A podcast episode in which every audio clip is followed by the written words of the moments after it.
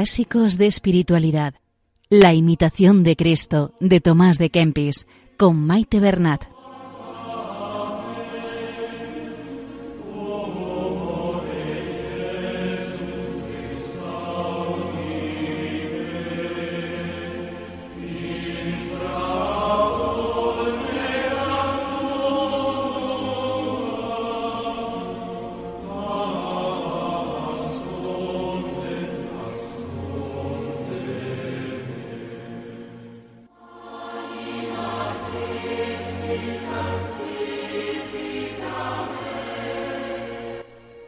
Saludo a todos los oyentes de Radio María y bienvenidos al programa Clásicos de Espiritualidad, donde estamos realizando una lectura pausada del libro La imitación de Cristo.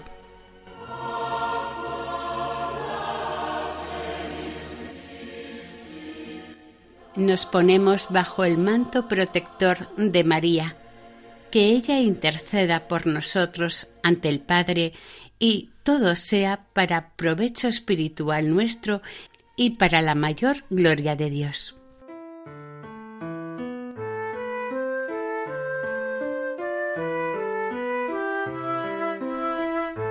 En el programa de hoy se van a leer los capítulos 46, 47 y 48 del libro tercero de la imitación de Cristo.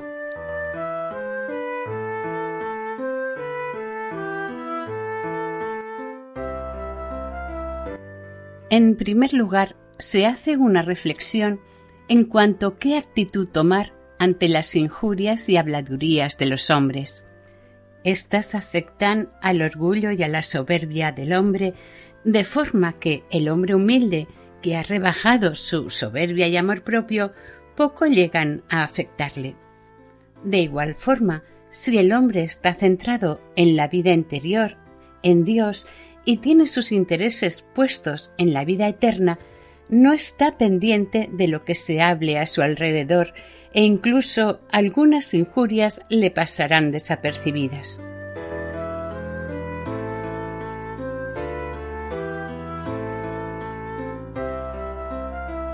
establece también una conexión que sirve para conocerse mejor a uno mismo y está en función de cómo se reacciona ante una injuria o habladuría de los hombres.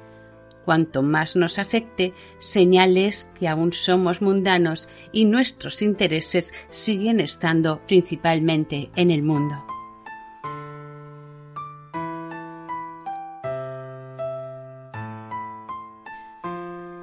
Pero aún así, mientras vivamos en esta tierra, no vamos a evitar tribulaciones, trabajos, penalidades.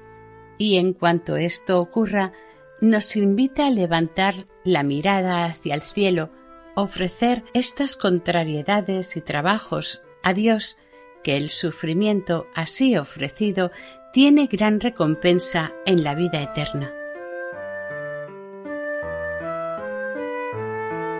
Para poder sobrellevar de mejor manera los sufrimientos de esta tierra y encontrar fuerza y ejemplo, nos aconseja que nos fijemos en la vida de los santos y los grandes combates que tuvieron en su vida terrena.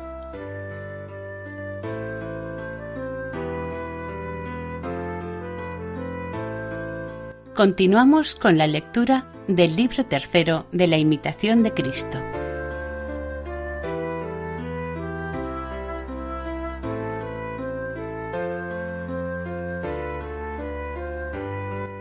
Capítulo 46 De la confianza que debemos tener en Dios cuando nos dicen injurias.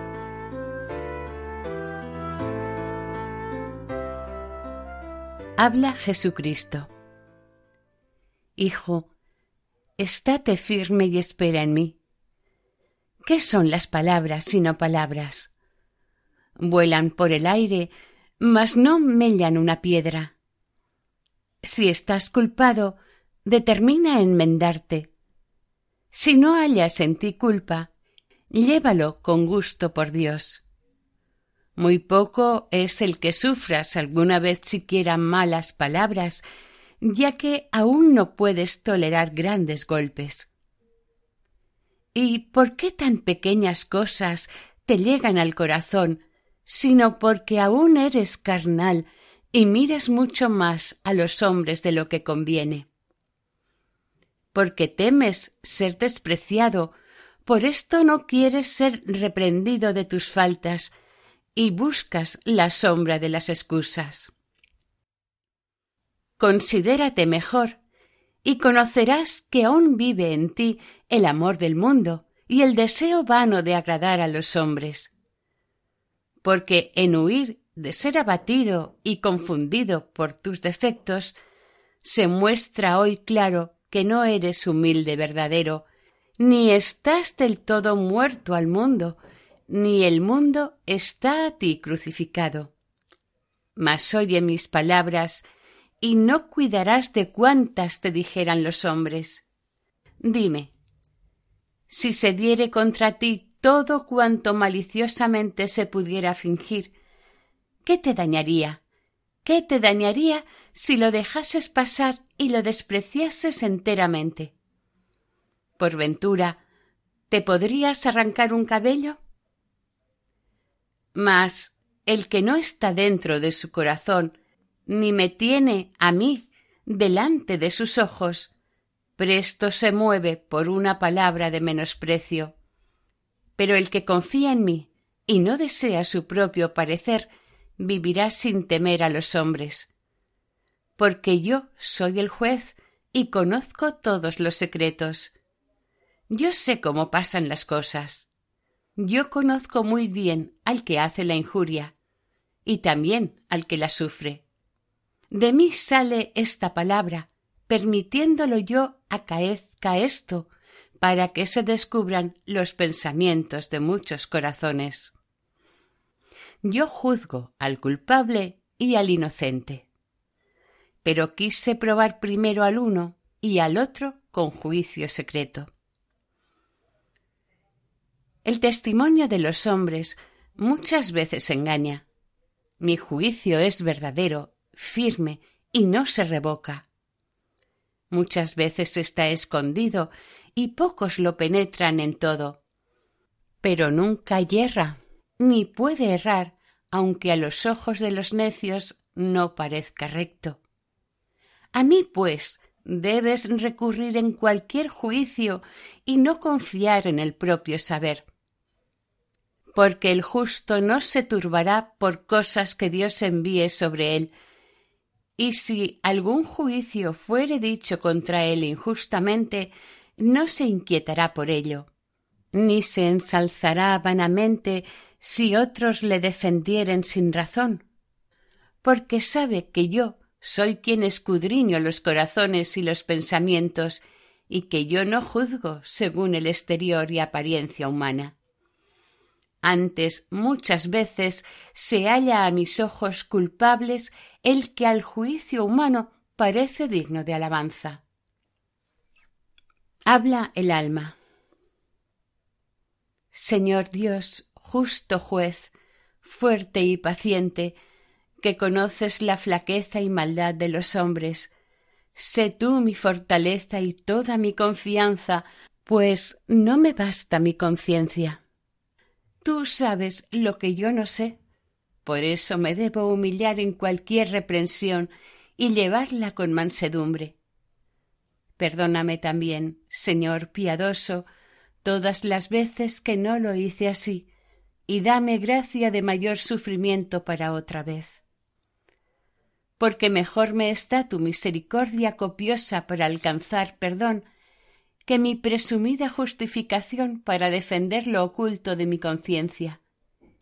Y aunque ella nada me acuse, no por esto me puedo tener por justo, porque quitada tu misericordia, no será justificado en tu acatamiento ningún viviente.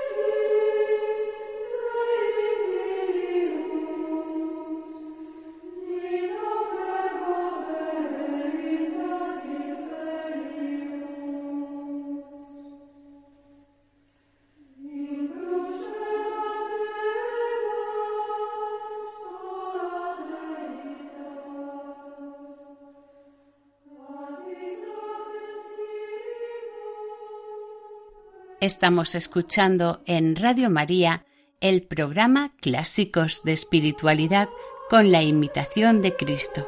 Seguimos en el libro tercero.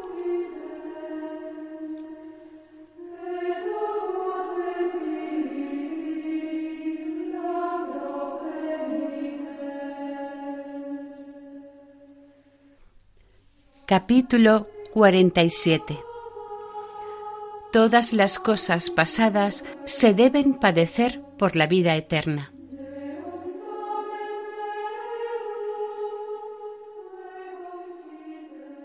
Habla Jesucristo. Hijo, no te quebranten los trabajos que has tomado por mí, ni te abatan del todo las tribulaciones, mas mi promesa te esfuerce y consuele en todo lo que viniere. Yo basto para galardonarte sobre toda manera y medida. No trabajarás aquí mucho tiempo, ni serás agravado siempre de dolores. Espera un poquito y verás cuán presto se pasan los males. Vendrá una hora cuando cesará todo trabajo e inquietud. Poco y breve es todo lo que pasa con el tiempo. Atiende a tu negocio, trabaja fielmente en mi viña, que yo seré tu galardón. Escribe, lee, canta, suspira, calla, ora, sufre varonilmente lo adverso. La vida eterna digna es de esta y de otras mayores peleas vendrá la paz un día que el Señor sabe, el cual no se compondrá de día y noche como en esta vida temporal, sino de luz perpetua, claridad infinita, paz firme y descanso seguro. No dirás entonces ¿Quién me librará de este cuerpo mortal? ni clamarás ay de mí, que se ha dilatado mi destierro porque la muerte estará destruida y la salud vendrá sin defecto, ninguna congoja habrá ya, sino bienaventurada alegría, compañía dulce y hermosa.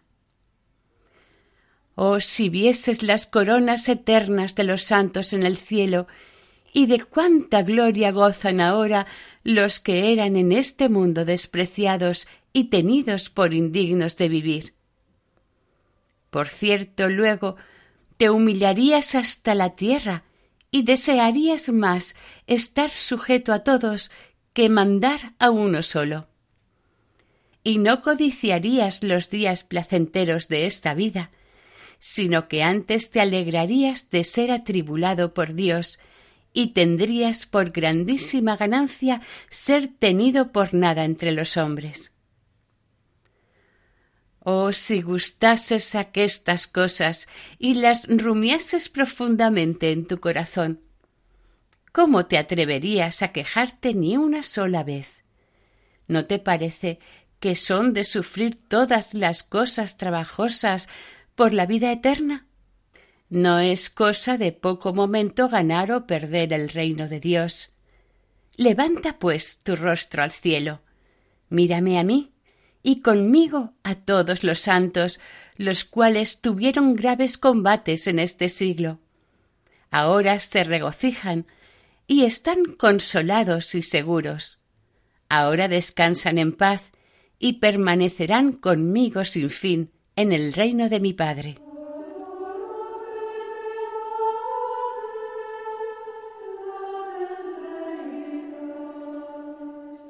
Capítulo 48 el día de la eternidad y de las angustias de esta vida.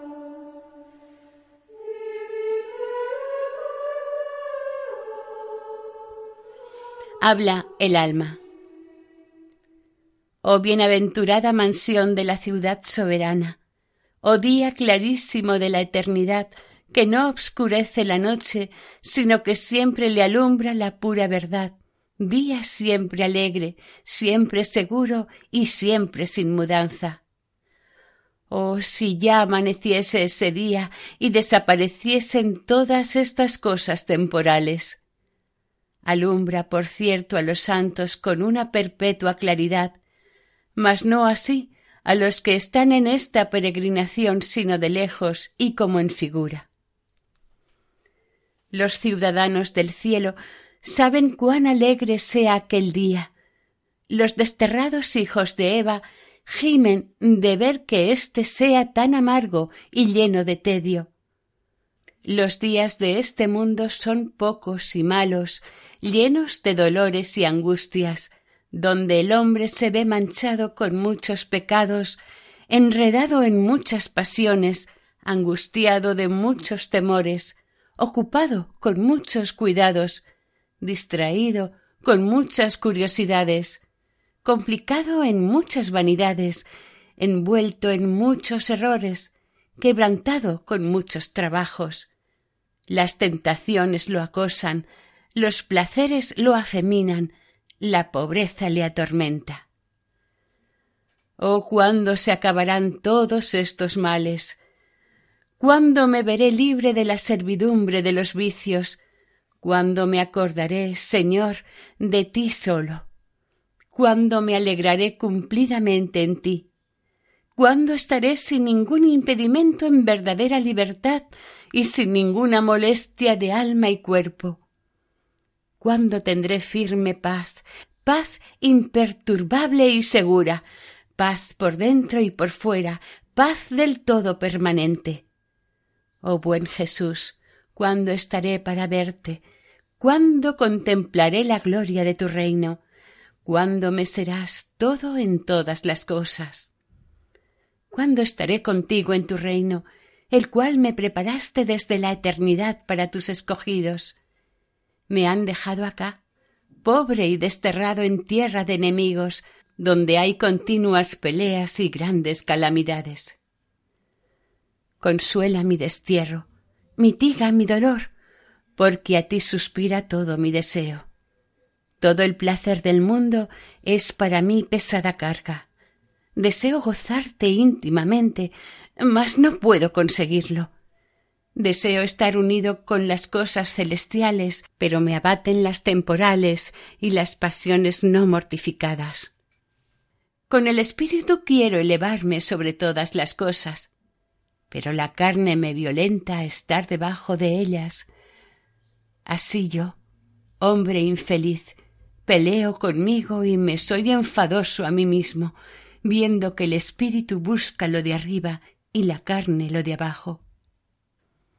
Oh Señor, cuánto padezco, cuánto revuelvo en mi pensamiento las cosas celestiales y luego se me ofrece un tropel de cosas del mundo.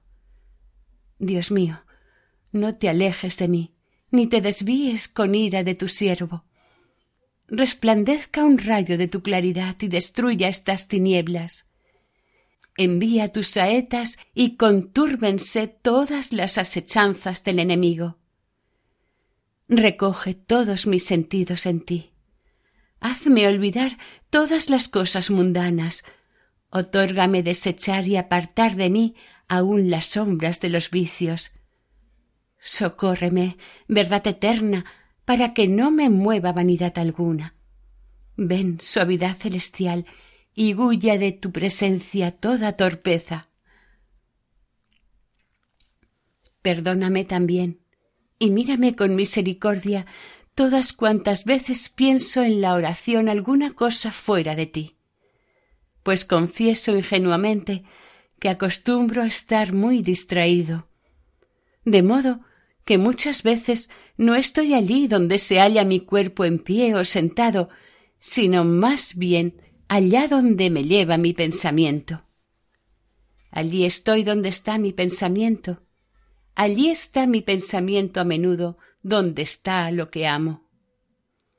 Al punto me ocurre lo que naturalmente deleita o agrada por la costumbre. Por lo cual tú, verdad eterna, dijiste, donde está tu tesoro, allí está tu corazón. Si amo al cielo, con gusto pienso en las cosas celestiales. Si amo el mundo, Alégrame con sus propiedades y me entristezco con sus adversidades. Si amo la carne, muchas veces pienso en cosas carnales. Si amo el espíritu, recréame en pensar cosas espirituales. Porque de todas las cosas que amo, hablo y oigo con gusto, lleno conmigo a mi casa las ideas de ellas. Pero bienaventurado aquel, por tu amor da repudio a todo lo criado, que hace fuerza a su natural y crucifica los apetitos carnales con el fervor del espíritu, para que, serena su conciencia, te ofrezca oración pura y sea digno de estar entre los coros angélicos, desechadas dentro y fuera de sí todas las cosas terrenas.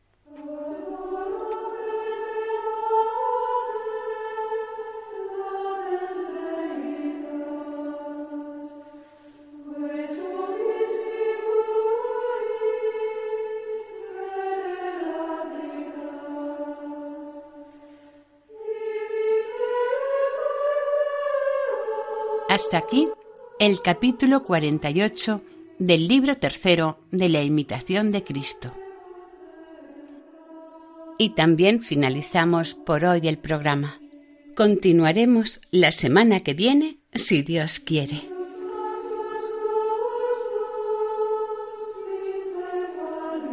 Para contactar con este programa pueden hacerlo a través del siguiente correo electrónico clásicos de espiritualidad arroba radiomaria.es. Pueden volver a escucharlo e incluso descargarlo en la página web de Radio María en su sección de podcast. Si desean adquirirlo, pueden llamar al teléfono 91 8 22 80 10. Que el Señor y la Virgen les bendigan.